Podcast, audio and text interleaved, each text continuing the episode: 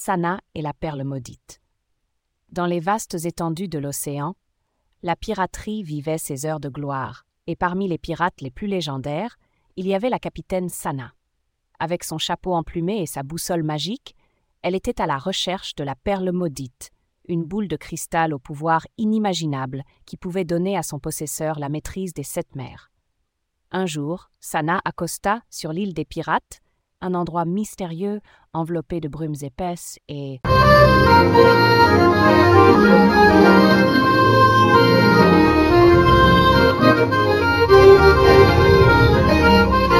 Dessous la surface, des chants de sirènes s'élevaient. Lorsqu'elle mit le pied sur le sable doré, elle rencontra trois personnes aux allures énigmatiques Sarah, Katia et Samy, les gardiennes de la mer.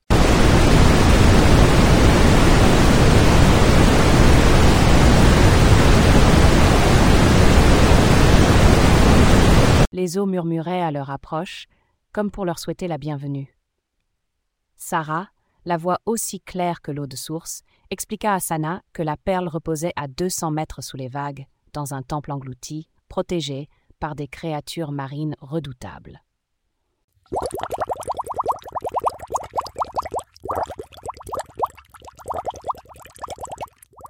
Pour l'atteindre, il lui faudrait du courage et de la ruse. Capitaine, nous vous accompagnerons, déclara Katia.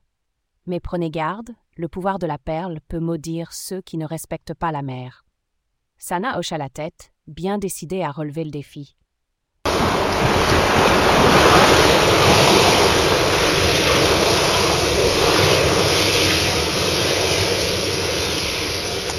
Le trio conduit Sana à l'orée de l'eau scintillante où ils plongèrent escortés par des dauphins curieux.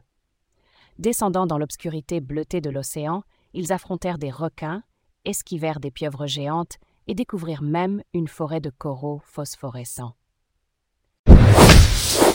Le temple se révéla à eux aussi majestueux qu'inquiétant, gardé par une immense murène.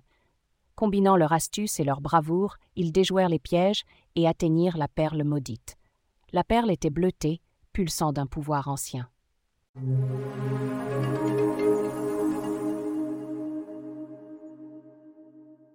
Sana la saisit et aussitôt son pouvoir inonda son cœur. Mais elle se souvint des paroles de Katia. Respectant sa promesse de garder la mer pure, Sana décida de ne pas utiliser la perle pour assujettir les océans. Au lieu de ça, elle désira que la mer reste un lieu de liberté et d'aventure pour tous les gardiennes sourirent, voyant la sagesse de Sana. Ils remontèrent à la surface, où le soleil couchant peignait le ciel de teint d'or et de pourpre.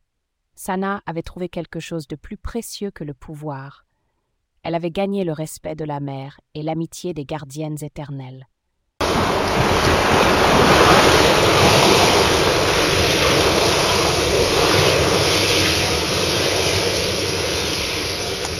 Et c'est ainsi que la légende de la capitaine Sana et de la perle maudite continua de s'écrire au fil des marées.